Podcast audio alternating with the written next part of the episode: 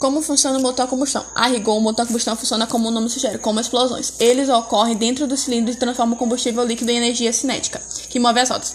Tempos de motor a combustão. Primeiro tempo, admissão. Segundo tempo, compressão. Terceiro tempo, explosão ou combustão. Quarto tempo, escape.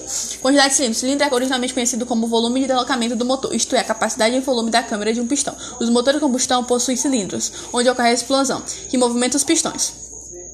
Nos carros 1.0, o carro com menor potência tem a vantagem de consumir menos combustível.